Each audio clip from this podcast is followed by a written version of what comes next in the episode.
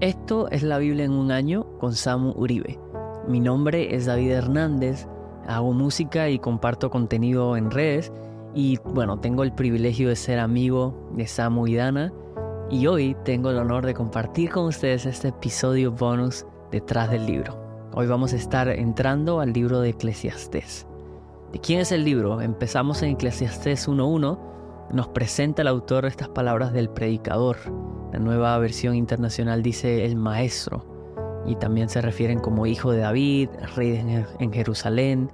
Sitúa el libro como de Salomón, el gran rey judío que pasó a la posteridad con la fama de ser muy sabio. La fecha de, su escritura, bueno, el reinado de Salomón como rey de Israel duró aproximadamente del 970 al 930 a.C. Se cree que el libro de Eclesiastés fue escrito probablemente hacia el final de su reinado, aproximadamente en el 935 a.C. Comienza diciendo vanidad de vanidades, se lamentaba a Salomón, todo es vanidad. A Salomón le parece que le gustaba esta palabra vanidad, pues la puso 38 veces en Eclesiastés cuando escribía acerca de la vida debajo del sol. La palabra significa inutilidad, vapor, como este humo que se desvanece rápidamente y no deja rastro. Tú y yo sabemos que la vida no es en vano, si la vivimos conforme a la voluntad de Dios. Y eso es lo que Salomón nos enseña en este libro, muy a menudo malentendido. Eclesiastés ofrece al cristiano eh, una oportunidad para entender el, el vacío y la desesperación con la que luchan aquellos que no conocen a Dios, aquellos que no tienen una fe salvadora en Cristo, se enfrentan a una vida que, que a última instancia terminará y se volverá irrelevante. Si no hay salvación y no hay un Dios, entonces no solo la vida no tiene caso, sino que tampoco hay un propósito o dirección para ella. El mundo debajo del sol, como se refiere en el, en el libro, apartado de Dios, es frustrante, es cruel, es injusto, es breve y carente de sentido. Pero tú y yo sabemos que con Cristo la vida no es sino una sombra de las glorias por venir en el reino de Dios que solo es accesible a través de Él. Salomón nos dejó la clave de Eclesiastés justo en la puerta de entrada. Dijo el predicador, vanidad de vanidades, todo es vanidad. ¿Qué provecho tiene el hombre de todo su trabajo con el que se afana debajo del sol.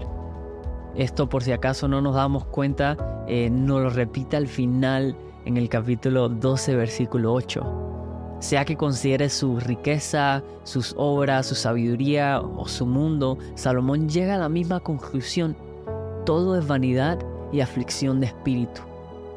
Ahora tú te preguntarás cuál es la aplicación práctica de este libro para hoy. Su mensaje tiene la verdad que mucha actualidad.